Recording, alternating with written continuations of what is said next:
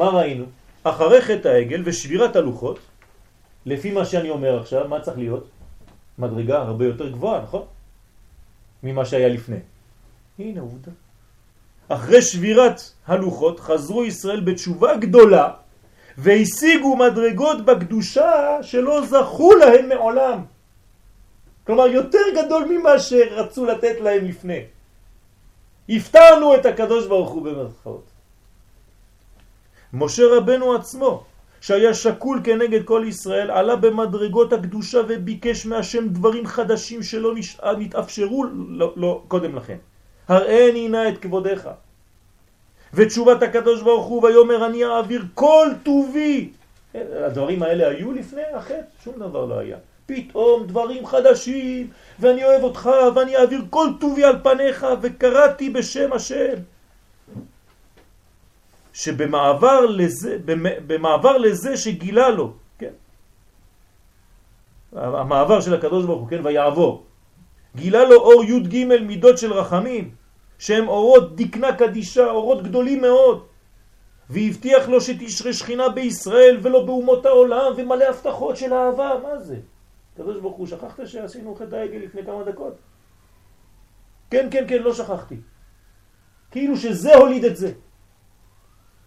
הנה גם הבטיח להראות נפלאות אשר לא נבראו בכל הארץ. כמו שכתוב בהמשך הדברים, ויאמר הנה אנוכי קוראת ברית נגד כל עמך אעשה נפלאות אשר לא נבראו בכל הארץ ובכל הגויים. מה קורה פה? אהבה מחודשת, כאילו משהו חדש שלא היה.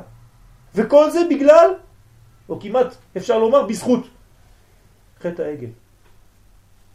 וראה כל העם אשר אתה בקרבו את מעשה השם כי נורא הוא אשר אני עושה עמר וכו' מלא פסוקים כאלה. הפסוק מתאר עלייה חדה וברורה בהשגות הקודש. חידושים נפלאים וגדולים שלא היו כמותם מעולם. כלומר, נפלאות גדולות, אפילו מכל מה שראו במצרים, בקריאת ים סוף, במתן תורה. הוא אומר דברים שנבראים עכשיו. אני בורא את זה מיוחד בשבילכם. נפלאות אשר לא נבראו בכל הארץ. והפלא הוא שכל אלה הופיעו אחר חטא העגל. מי גרם לכל זה? חטא העגל. פש, מה הולך פה? אלא שכאן מסתתר סוד העניין. שהנפילה שנגרמה עקב החטא העלתה את ישראל לאחר תשובתם למעלות שלא היו מסוגלים להשיג לפני כן. בלי הירידה הזאת הם לא היו עולים למדרגה כזאת. והוא סוד הבירור משיגי הרע שהיו דבוקים בהם שהזכרנו קודם. כלומר הירידה הזאת היא הייתה ירידה לצורך עלייה הרבה יותר גדולה. זאת אומרת, יותר גבוהה מהמצב של... של לפני. אדם ראשון. כן. כי הם הגיעו למצב של אדם ראשון. כן, מדרגה גדולה מאוד. כלומר, כאילו הנפילה היא חלק מתהליך העלייה. וגם לשיטת האומרים, כמו רש"י ומדרש תנחומה, שציווי ועשו לי מקדש הוא כפרה על מעשה העגל, הנה לפי הגילויים שהיו בו, אתה לא מבין, אם זה תוצאה של חטא העגל, אז אמור שיהיה בו, בסדר, תיקון, פרווה. לא. מה קורה במשכן? איזה גילויים, אפילו יותר ממה שהיה במקדש שלמה המלך. איך? אם זה תוצאה מחטא העגל, למה אתה מביא לי מדרגות כאלה גבוהות? נראה לומר שהיה זה בניין מיוחד שהיה קשור לחטא ולתשובה שבאה בעקבותיו, עד שהעלייה שאחר הנפילה הביאה איתה גילויים והשגות גבוהים יותר ממה שראו במקדש שבנה שלמה המלך עליו השלום. וראה מה שכתוב בעניין המשכן. אין דבר כזה, אפילו בשלמה המלך, בבית המקדש. ויחס הענן את אוהל מועד וכבוד השם, כן י' כו' כמלא את המשכן, ועוד שמה בשמות מ' ל' כי ענן השם על המשכן יומם ואש תהיה לילה בו לעיני כל בית ישראל. איפה ראינו דברים כאלה? ועוד, ועשו לי מקדש ושכנתי בתוכם. שכל התיאורים הללו באו להורות על היחס המיוחד ששרר בין הקדוש ברוך הוא לבין ישראל, שהייתה שכינה שורה בהם, והגילויים העליונים שלא היו כמותם מעולם, ואפילו לעלה ממה שהיה אפילו במקדש של שלמה המלך עליו השלום. עוד פעם אני חוזר, עקב מה? חטא העגל. אני לא מבין כלום. מה הולך פה? והפלא הוא שכל העליות הללו באו להם דווקא אחרי שנכשלו בחטא העגל וחזרו בתשובה. והדברים קשים להבנה, אלא שעצם ירידתם הכשירה אותם לעקירת השיגים שטרם נבררו אצלם. אנחנו חייבים לסכם ולומר שהירידה היא חלק מהתהליך. הייתה כאן סתירה בלתי נתפסת, שדווקא החטא הביא את ישראל למדרגה חדשה ולבניין מחודש. החטא חולל מהפך של תשובה, של תשובה כן? שבאה בעקבותיו הולידה שמחה מיוחדת שהייתה שווה בעצמותה ובעוצמתה ליום בריאת העולם. ככה כתוב על המשכן, נכון? הייתה שמחה ביום הקמת המשכן כיום שנבראו בו שמיים וארץ. מה קרה? אתה אומר לי עכשיו שזה רק תוצאה של החטא. אז למה השמחה כל כך גדולה? היית צריך להגיד לי, טוב, לפחות ניסינו לחפר על משהו. וזהו שדימו חז"ל את השמחה הגדולה שבהקמת המשכן לשמחה שהייתה לפניו התברך בבריאת השמיים והארץ. וסוד זה הופיע גם בירידת ישראל למצרים. עכשיו אני מביא כמה דוגמאות. לתהליכים שתמיד אנחנו נופלים, וכשאנחנו חוזרים בתשובה מהנפילות האלה זה הרבה יותר חזק ממה שהיינו לפני. סוד זה הופיע גם בירידת ישראל למצרים, שמעומק גלותם וירידתם למ"ט שערי טומאה זכו לצאת ברכוש גדול. והוא אומר לו את זה בנבואה, ואחרי כן יצאו ברכוש גדול, אל תדאג, זה הירידה אבל אתה תצא משם. כן, אברהם אבינו היה צריך לראות מה זה הפחד הזה, מה אתה אומר לי שאני הולך לגלות? הוא אומר, אל תדאג, זה, הירידה תוציא אתכם מרכוש גדול. כנראה שזה חלק מהתהליך, שלא יכלו להשיג באופן אחר. גלות מצרים נחשבה גם כן לירידה שהייתה לצורך עלייה, שדווקא בתומה הגדולה של ערוות הארץ, כך קוראים למצרים, ערוות הארץ, זכו ישראל להפוך מיחידים לעם. דווקא שם אתה הופך לעם? אני לא מבין. הרי זה תומעה. שם אתה נולד כעם? ולגלות ולברר דווקא אז את שורשי השיגים שלא הובררו קודם לכן. כלומר, כל מה שהאדם הראשון לא הספיק לעשות, איפה זה נעשה? במצרים. ככה כתוב בספרי הסוד, שירידת מצרים זה בגלל חטא אדם הראשון. כלומר, כל הבירורים של אדם הראשון נעשים שם, בערוות הארץ, במקום המלוכלך הזה. בשיא הטומאה התחיל תהליך הזיכוך, כמבואר בדברי האלשיך והשלה הקדושים, שעל ידי שעיבודם ועבודתם הקשה במצרים, כן, על ידי זה, בזכות זה, הזדככה חומריות הכלים שלהם שהכשירה את גילוי השם בהר סיני 50 יום לאחר מכן. תראו מה אומר, כן? יש פה חידוש. כלומר, גם מתן תורה שהוא המשך של יציאת מצרים בעצם, מאיפה זה נובע? בזכות מה? בזכות ירידה למצרים. כלומר, מה הולידה גלות מצרים? את מתן תורה בסיני. כן, רטרואקטיבית, מה אנחנו אומרים? ברוך השם שהיינו במצרים. כי, כי עצם זה שהיינו במצרים נתן לנו את התורה. איך? והוא פלא עצום. וסוד זה הגדירו חז"ל בבחינת סתירת זקנים בניין. עוד פעם, סתירת זקנים בניין. אתה סותר את האור הגדול, שנקרא זקן, שאת החוכמה הגדולה, ומצד אחד זה סתירה, מצד שני זה בניין. סתירה זו מופיעה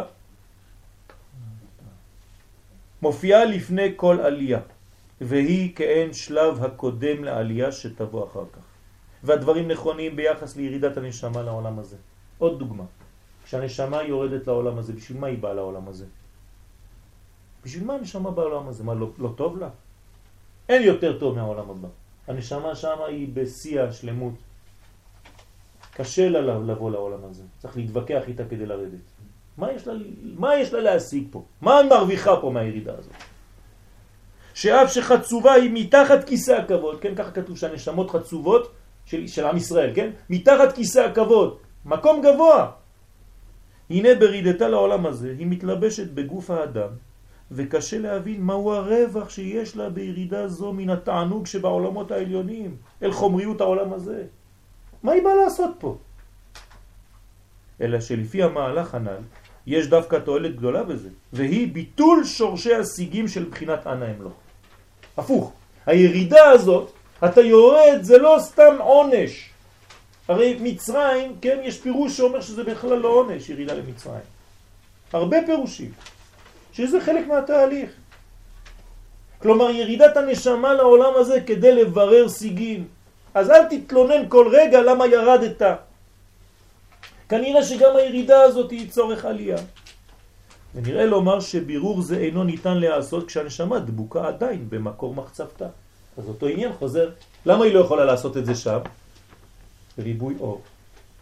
יותר מדי אור. אני דבוקה לאור, אז אין לי כבר מה לעשות. אני כל כך בתוך האור, שהתענוג האופף אותי, העוטף אותי, זה מספק אותי.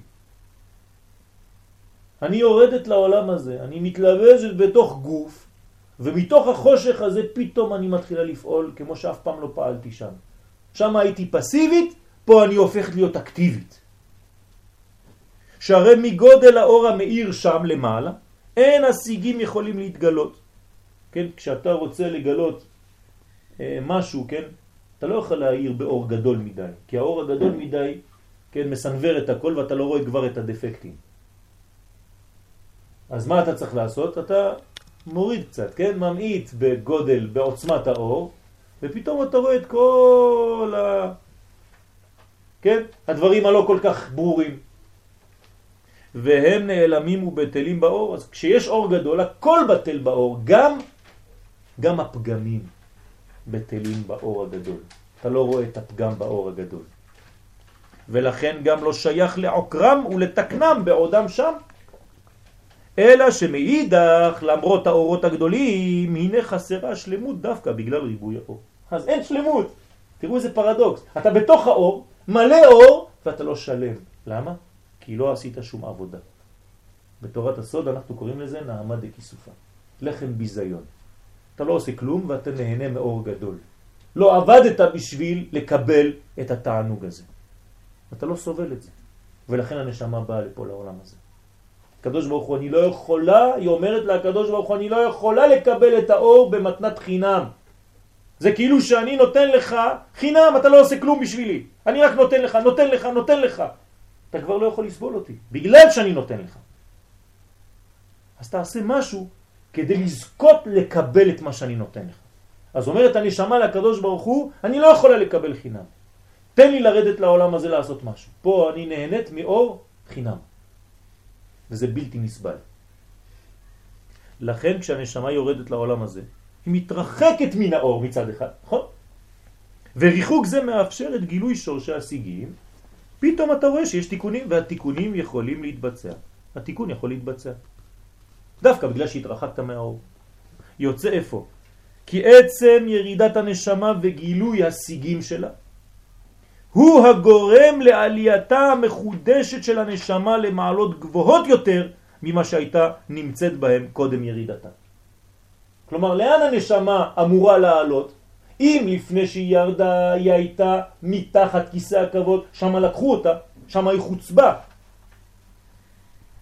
כן, לקחו אותה מתחת כיסא הכבוד. אחרי העבודה בעולם הזה, לאן היא אמורה לעלות? למעלה מכיסא הכבוד, מעל כיסא הכבוד. וזה בדיוק מה שקורה. ובאמת כותבים לנו חז"ל שלאחר הזיכוך שנעשה בירידה של הנשמה, עולה הנשמה למעלה מכיסא הכבוד. ראה מגלה עמוקות בעניין זה. זה יכול להיות הפוך, שכאילו לא עושה תיקון? בוודאי, אבל זה מאפשר לה, יש לה בחירה. יש לה בחירה, אבל אבל יכול להיות גם הפוך, יש נכון, סכנה. נכון, אבל, כן, בכל דבר יש סכנה. זה, כן, לפעמים זה, זה מצחיק אותי, כי, כי, כי ב, ב, בכל השיעורים זה חוזר העניין הזה. כן? תמיד, כן, זה לא, לא עכשיו אתה, כן? אבל בכל השיעורים, אבל זה לא מסוכן? בסדר, הכל מסוכן, אבל ככה אתה בונה עולם. הכל מסוכן, כל מה שאנחנו עושים זה מסוכן. השאלה אם נשמה יכולה ל- להיפגם. פעם שמעתי באיזשהו מקום שאין לה- אפשרות כאילו נכון, להיפגם. אז האריזל אומר ב- בשאר הגלגולים שבדרך כלל כשתיקנת מדרגה אתה לא יכול לחזור ולפגום באותה מדרגה. אז הנשמה תמיד יוצא לרדת. אז נכון, אז היא תמיד יורדת. ולכן האדם הוא עולה, עולה, עולה עד שלא נשאר ממנו נידח. עד לא יידח ממנו נידח. כלומר, כל העולם מתתקן לאט לאט. רגע, מה זאת אומרת? לפי מה שאתה אומר, זאת אומרת, בגלגול הבא, נגיד אדם שתיקן מדרגה מסוימת, בגלגול הבא לא יכול שהוא יבדום באותה לא, מדרגה? לא, כך אומר האריזה. כן, הנקודה הזאת כאילו זה, זה נגיד אה, אה, אה, חולצה ש, שלכלכת, אתה מתקן אותה, רוחץ אותה, מגעצים אותה, שמים אותה במגירה ואתה חוזר לפה לעשות משהו אחר. ואת החלק שלא תיקנת במדרגה הזאת אתה כן יורד לתקן. אבל מה שתיקנת, תיקנת. זה כמו הרכבת ההיא שפעם, לפני איזה חמישה שיעורים אמרת. אתה יכול ללכת אחורה ברכבת, הרכבת מתקדמת קדימה. הרכבת מתקדמת, רגע, אבל נגיד... התהליך מתקדם. אדם שנשאר ממש, נשמע שנראה תיקון ממש קטן. בסדר. ירדה לפה והתגלגלה לאיזשהו מקום ו... נו, וקלקלה. היא לא, היא, לא, היא, היא, היא לא תיקנה את המדרגה שהיא באה לתקן, אבל היא לא קלקלה את מה שהיא כבר תיקנה. בסדר? מה שתוקן, תוקן. מה שירד לפה, למה היא יורדת? לא לתקן משהו שהיא כבר תיקנה. זה כמו שאתה עושה מבחן. לא יתן לך עוד מבחן על מה שכבר קיבלתי על זה ציון טוב. בספטמבר תעבור רק על שתי הדברים שלא עשית. בסדר? אז שולחים את הנשמה חזרה לפה על הדברים שהיא לא תקנה. שם יש לה בחירה חופשית עדיין לא לתקן.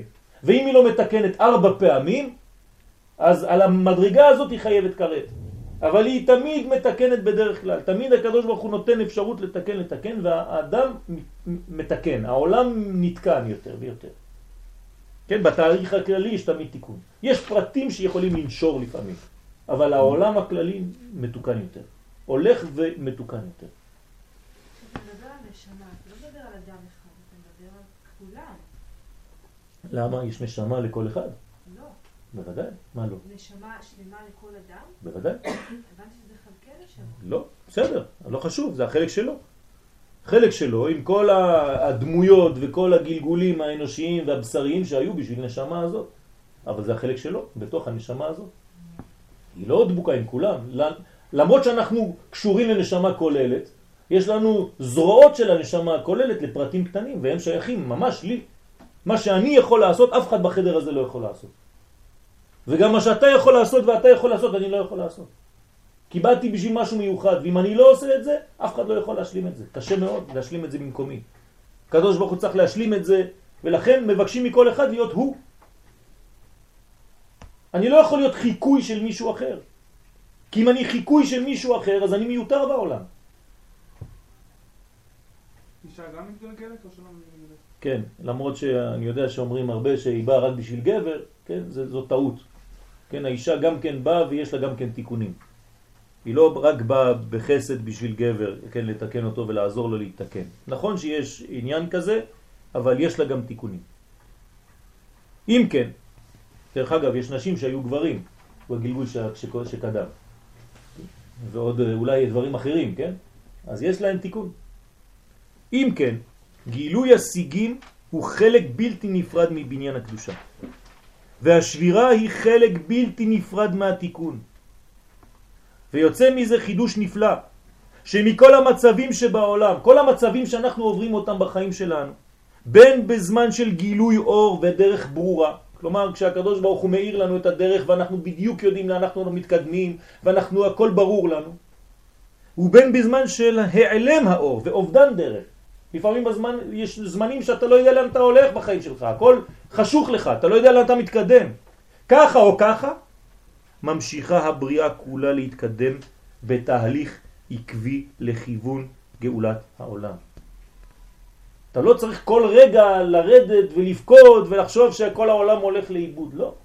אתה היום מרגיש ככה, אבל שום דבר לא הלך לאיבוד, הכל מתקדם למרות המרגש, ההרגשה שלך. כלומר, גם כשאתה רואה, גם כשאתה לא רואה. עכשיו יצאנו מפורים. לא ראינו כלום בפורים.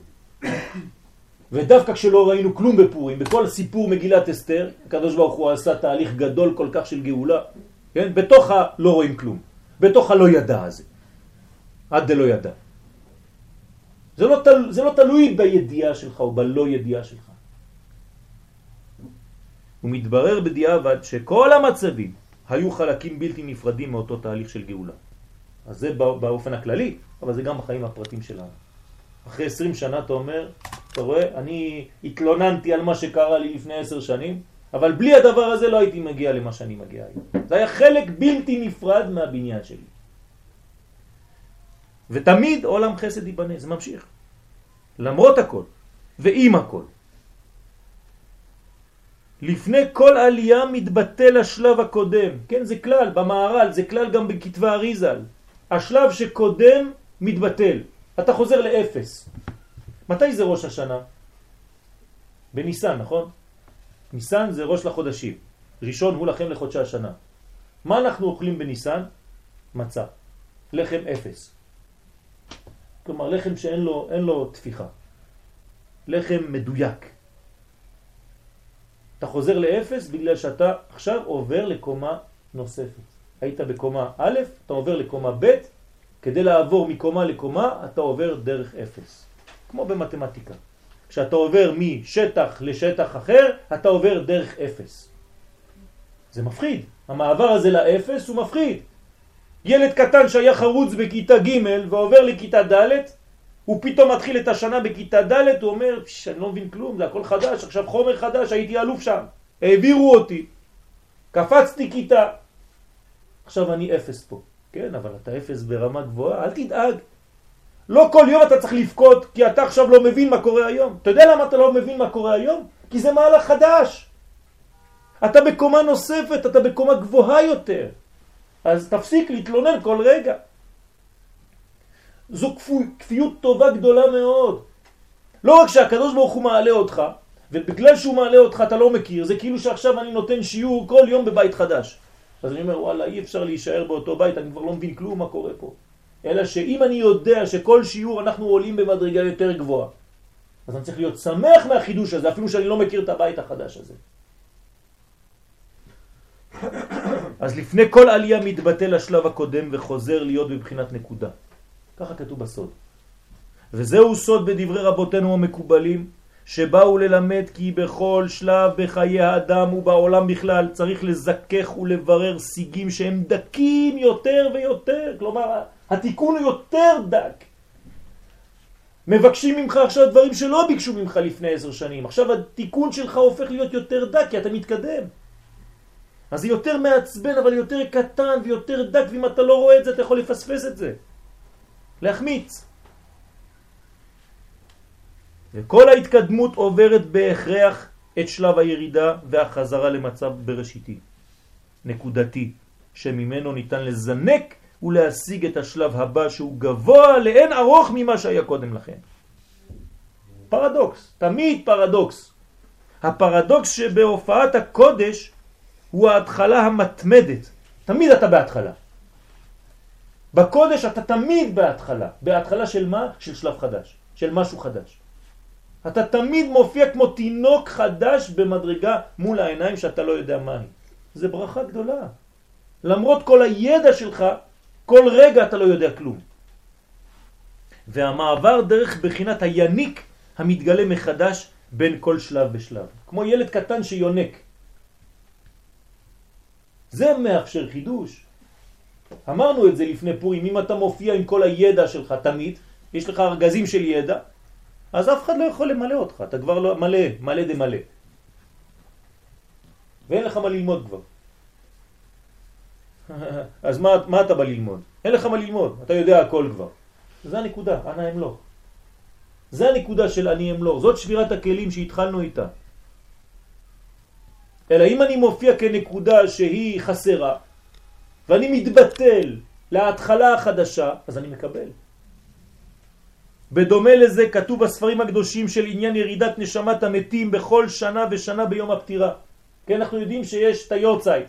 היורצייט זה ירידה, הנשמה מופיעה בעולם הזה ביום שהיא נפטרה בו שנה שעברה או לפני שנתיים, או לפני עשר שנים, או לפני שלושים שנה. ואנחנו מדליקים נר בעולם הזה כדי ל... לעזור לנשמה. מה היא באה לעשות, תגידו לי, בעולם הזה?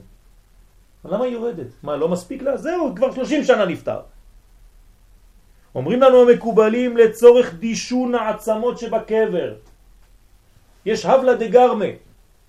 כלומר, תמיד היא באה לראות את העצמות של עצמה בתוך הקבר. היא הולכת לבקר את העצמות. את העצמות של עצמה היא הולכת לבקר. למה היא הולכת לבקר את הנשמות? מה קורה שם? את, את העצמות. בשביל מה? לדשן אותן. זאת אומרת, היא דואגת לעצם שלה שממנה היא הולכת להתגלות ולעתיד לבוא בתחיית המתים, והיא דואגת לגוף, לחלק הזה, ברגע הזה, במקום הזה. פלא פלאות. כי ידוע שהנשמה עולה משנה לשנה מעולם אחד לעולם גבוה יותר. זאת אומרת שגם הנשמות עולות. אתם יודעים שבראש השנה הנשמות גם כן עוברות דין. נכון, כתוב ספרי חיים וספרי מתים פתוחים לפניך. מי שלא מבין הוא חושב שזה רק ספר אחד שיכתבו אותו או למוות או לחיים. לא, הספרים של כל אלה שחיים פתוחים והספרים של המתים פתוחים. כי עכשיו מחליטים גם אם המת יעלה למדרגה יותר גבוהה בגן עדן עצמו, יש מדרגות מדרגות. אף פעם לא, לא, לא, לא נגמר הסיפור הזה. אז במה זה תלוי? בילדים שלו, בנכדים שלו, בתורה שלו פה, מה שהוא השקיע פה, אם הוא בנה בית מדרש ולומדים שם תורה, מיליון דברים. והשני מקבל עונש על כל מה שהוא עשה גם כן, שהוא פתח כנסיות ודברים כאלה, השם ישמור. מחודש. אז כל שנה הנשמה עולה. אז מה קורה? הוא בהכרח שלפני כל עלייה כזאת, מה היא עושה? היא יורדת שוב פעם לעולם הזה, לאפס. כאילו שולחים אותה למדרגה של העולם הזה, בשביל זה הפרעה גדולה. תן לי לעבור מעולם לעולם. מה אתה שולח אותי עוד פעם לנקודה ההתחלתית הבראשיתית בעולם הזה? בדיוק אותו סוד. יורדת הנשמה וחוזרת לבחינת נקודה מתמעטת. וגם כאן זוהי ירידה שהיא לצורך עלייה לפי הסדר הנזכר. וסוד הדבר הוא כאמור, שכל ירידה עושה בירור דק יותר. כלומר, אנחנו לא סתם יורדים, אין ירידה שהיא סתם, אין דבר כזה. אין נפילה שהיא סתמית, אין אה, אה, אה, כישלון במלחמה שהוא סתמי, אין כישלון במאבק שהוא סתמי, אין דיכאון שאתה עובר כשהוא סתמי. אתה צריך לבנות את הדבר הזה. מהדבר הזה אתה צריך לצמוח. זאת אומרת, אין שבירה שלילית? יש רק שבירה חיובית? יפה מאוד. אם אתה לא מבין את השבירה, אז אתה לוקח את זה בכיוון השלילי. זה בדיוק מה שקורה לבן אדם שנופל לדיכאון. אדם שמייצר, אדם שיוצר, הוא תמיד בדיכאון. אבל יש דיכאון יוצר ויש דיכאון הורס. אבל תמיד יש לך את הפחד הזה. כל אחד לפני שהוא מגיע לשלב הבא הוא עובר דרך דיכאון קטן, מיני דיכאון. אבל זה יכול לשבור אותו לגמרי כי הוא לא מבין מה קורה שם, אז הוא תמיד נופל לאותו פח. הוא לא מבין את התהליך. כאן אנחנו לומדים מה קורה בחיים שלנו. שכל נפילה כזאת קטנה, כל פחד כזה קטן, לא צריך לשבור אותך, הפוך, זה בגלל שמעלים אותך בקודש, ועכשיו אתה כאילו באין אונים, אתה מול דבר חדש שאתה לא יודע. אתה יודע למה? כי זה דבר חדש, שלא היה לפני. ובזכות זה אתה תגיע למדרגה שלא היית יכול להשיג לפני. אתה צריך אמונה גדולה בשביל זה. כשנכנסים לארץ ישראל, יש ירידה יותר גדולה מזה, אנחנו קוראים לזה עלייה. מה זה? הם היו שם בשמיים, לומדים תורה מפיו של הקדוש ברוך הוא, פה מתחילים לנטוע עצים. מה יש לי לעשות עם זה? מה? קרן קיימת לישראל. מה יש לי לעשות פה באדמה הזאת? לא מספיק לי, אני עם הקדוש ברוך הוא, עטוף ענני כבוד, מה אני צריך יותר מזה? זה היה החטא שלהם, להישאר רק ברוחניות ולא... זה מה שאני אומר, אבל, אבל לכאורה, מי שמסתכל על התהליך, עובדה שיש אנשים שלא הבינו, המרגלים, לא רוצים. אומרים, לא, לא, לא, אנחנו לא יורדים. זה לא ירידה, זה נראה לך כירידה, זאת עלייה הכי גדולה. בלי ארץ הקודש שהיא חומר, אתה לא יכול לעלות לרוח הכי גדול. איך אתה מבין דבר כזה? אז יש אנשים שבשביל להשיג רוח, הם חושבים שהם צריכים לברוח לא יודע לאן, בסוף העולם שם. העיקר לא פה. טמטום.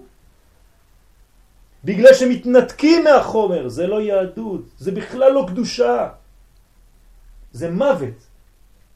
כי כשאתה לא נשאר בחומר אתה מת. דווקא מהחומר אתה מעלה, דווקא פה אתה עושה את הבירורים הדקים ודקים יותר. ולכן אנחנו גם מתחתנים. הם לא. כי שם זה חטא להתחתן. זה חטא הבשר, זה חטא החומריות. פה זה, זה הקדושה הכי גדולה. הרמב"ן קורא לחדר השינה קודש הקודשים. אז תמיד יש בירור דק יותר של השיגים שנותרו עדיין בכלים. ואשר על כן נחשב יום הפטירה ליום הילולה. איך? פרדוקס. יום הפטירה אתה עושה מסיבות. ל"ג בעומר, יום הפטירה של רבי שמעון בר יוחאי הופך להיות הילולה. הילולה של הצדיק. כן? איך הילולה של הצדיק? רצחו אותו לפני כמה שנים, רבי אשר הפרסי, למה אתה קורא לזה הילולה? כן. זכותו תגן עלינו. למה אתה קורא לזה הילולה? איך הילולה? ולא יום צער. זה בדיוק הסוד. מה שנראה לך כירידה זה עלייה. גם בעניין מיעוט הירח, כן, סוד גדול בכתבי אריזל, סוד מיעוט הירח. מופיע סדר זה של בניין, סתירה ובניין. מה זה הירח? כן, כל חודש מתחיל מחדש, לא נמאס לו? תמיד חוזר לנקודה, מסכן, לא רואים אותו. עד שהוא מתמלא, מתמלא, מתמלא, מתמלא, אומרים לו, הופ, תחזור עוד פעם. אז מה קורה? זה לא מעגלי, זאת הטעות שלנו. כל פעם שהירח חסר ונבנה מחדש, הוא לא באותה קומה. כל העולם עלה לקומה הרבה יותר גדולה מהחודש שעבר. זה אנחנו לא מבינים, אנחנו חושבים שזה כמו הנצרות, שהעולם הזה הוא מעגלי, חטא העגל, הכל עיגול. זאת טעות, אנחנו בספירלה, אנחנו עולים כל פעם. כל יום שעובר הוא יותר גבוה. הרב לוריה אומר חידוש עצום, שבמוצאי שבת אנחנו יותר גבוהים מהשבת. בגלל שיצאנו משבת שעברה ואנחנו עכשיו עולים לשבת אחרת. אז אמנם זה נראה לך כיום חול, אבל זה יום חול ביחס לשבת הבאה, שזה כבר יותר גדול מהשבת שעברה.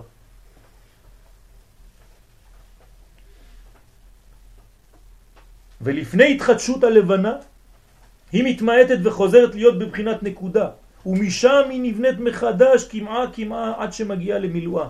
סוד גילוי המוכין בה, על ידי הייחוד עם השמש. אז אתה מתחבר, הופך להיות שלם, כמה זמן זה השלמות הזאת של הירח? כן? מסכן יום, יום וחצי, אחרי זה עוד פעם מתחיל, אתה כבר בדיכאון. למה? לא, זה הולך למדרגה יותר גבוהה, של שלב ב', ואחר כך שלב ג', ואחרי זה שלב ד'. זאת אומרת שכל שנה, כל שנה, מאז שאתם זוכרים את עצמכם, אמרו לכם בעזרת השם בפסח הזה תהיה גאולה. וכל פסח שעבר הייתם בדיכאון אחרי זה, כי אמרתם לא הייתה גאולה, הבטיחו לי. אתם טועים, הייתה גאולה. הייתה גאולה מאותה בחינה של השנה ההיא. הייתה גאולה בתשס"א, והייתה גאולה בתשס"ב, ובתשס"ג, ובתשס"ד. אתם מבינים גאולה רק איזה דמות של אדם שיופיע. זו טעות חמורה מאוד. גאולה זה תהליך. כל שנה הייתה גאולה. זה להיות כפוי טובה שלא לומר את דבר כזה. כי העולם מתקדם כל שנה יותר. ומה שגילית השנה שעברה זה כבר גילוי. ועכשיו מתווסף על זה עוד קומה השנה הזאת. ו, ומכלול כל הגאולות הקטנות האלה בסוף יראה לך את כל הסרט. איך שבאמת היה כל תהליך כזה. כל המסעות, כן, מן בית מסעות במדבר. כל מסע הייתה עלייה גדולה יותר. וכך הוא סדר הגלויות. שכל מקום שגלו ישראל, יצאו משם בסופו של דבר עם בירורים גדולים וחידושים שלא היו בעולם לפני כן. איך? דווקא מהגלות אתה מוציא דברים גדולים, כן. והוא סוד הרכוש הגדול שביציאת מצרים. איך אתה יוצא עם רכוש גדול דווקא ממצרים? מה זה הרכוש הגדול? זה מתן תורה, של 50 יום אחרי זה. זה הרכוש הגדול של יציאת מצרים. כלומר, תורה שבכתב, איפה נבנתה? במצרים. מתן תורה בסיני. והופעת התלמוד מתוך גלות בבל. מאיפה יצא התלמוד הבבלי? דווקא מגלות בבל. ובגלות האחרונה של אדום וישמעאל שאנחנו עכשיו נמצאים בה, מה אנחנו נוציא מזה? גילוי סודות התורה בשיעור שלא היה כמותו מעולם. היום, בגלל הגלות, בזכות הגלות שאנחנו נמצאים בה, בזכות ההסתר שאנחנו נמצאים בו, אנחנו עכשיו חופרים וחופרים ומגלים דברים בעולם, כן? מה שלפני 400 שנה, כן, לא היינו מסוגלים ובכלל לא חולמים על דבר כזה.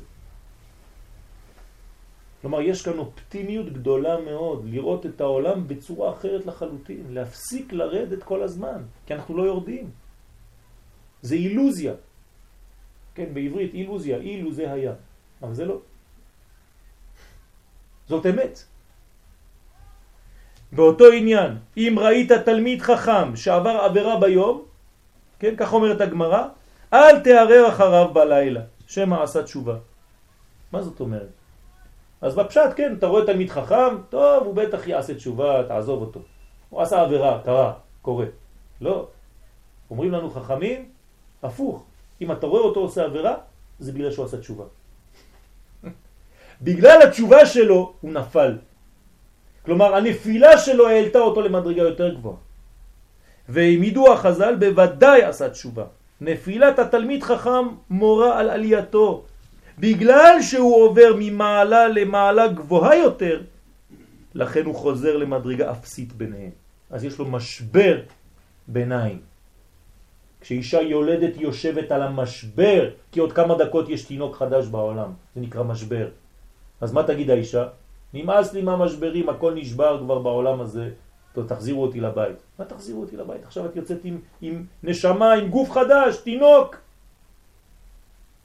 והדברים נכונים שבעתיים ביחס לדור האחרון שלפני ביאת המשיח. כן, משיח צדקנו במהרה בימינו אמן. עכשיו, הדור שלנו, שדווקא בגלל עליונותו של הדור, בגלל שאנחנו גדולים, הדור שלנו גדול, ודרישתו לתורה מקורית ופנימית, לכן מורד הוא ומואס בכל הצורות המוגבלות והמצומצמות של את התורה בדורו. למה אנשים היום, כן, נראים כמורדים? הם לא מורדים בתורה, הם מורדים בצורה שהתורה מתגלת, שהתגלתה עד היום. זה הם מורדים, אבל הדור הזה הוא גדול, וצריך ללמד זכות עליו. כי הקדוש ברוך הוא לא אוהב חס ושלום שאנחנו אומרים חובה על עם ישראל, הפוך. והזכות הזאת היא אל הדור הזה כי הוא רוצה תורה אמיתית יותר ופנימית יותר. וכשאתם מתחילים להסביר ולדבר אתם רואים את הפתיחה הזאת. אתם יודעים כמה אנשים חוזרים היום? דווקא אנשים שאין להם תורה. כי אנשים שיש להם תורה הם כבר מקובעים. הם חושבים שהם יודעים. אין לי מה ללמוד ממך אדוני, בכבוד, תעבור, תודה רבה. אל תבוא ללמד אותי, יש לי רב. כן? אנא אמלוך, בדיוק. הפוך, אלה שלא יודעים הם פתוחים. תביעת הגדלות מתגלה במאיסה בקודש, אלא שאין כאן מאיסה בתוכן, אלא בלבוש הבלתי מספק. כלומר ההופעה של התורה כמו שהיא מתגלה לא מספקת את הדור, אז צריך ללמוד איך לספק את הדור הזה, שאינו מניח את הדעת. על זה אמרו חז"ל שבעקבתא דמשיחא תתגבר החוצפה. למה? מה זה, זה, זה עקבתא דמשיחא? זה המשיח? ככה מתארים את ביאת המשיח? תראה לי איזה יער עם פרחים ואנשים רוקדים ושמחים וכולם נשמות לבושים בלבן. מה זה חוצפה יסגה, כן, בת כמה באימה, קלה בחמותה, כן, בדבעת ילזנות, וואי וואי וואי, מה הולך פה? זה גאולה זה? וכשקראת את זה במשנה אמרת, טוב, בסדר, מגזימים. עכשיו כשאתה רואה את זה במציאות, אתה אומר, וואלה,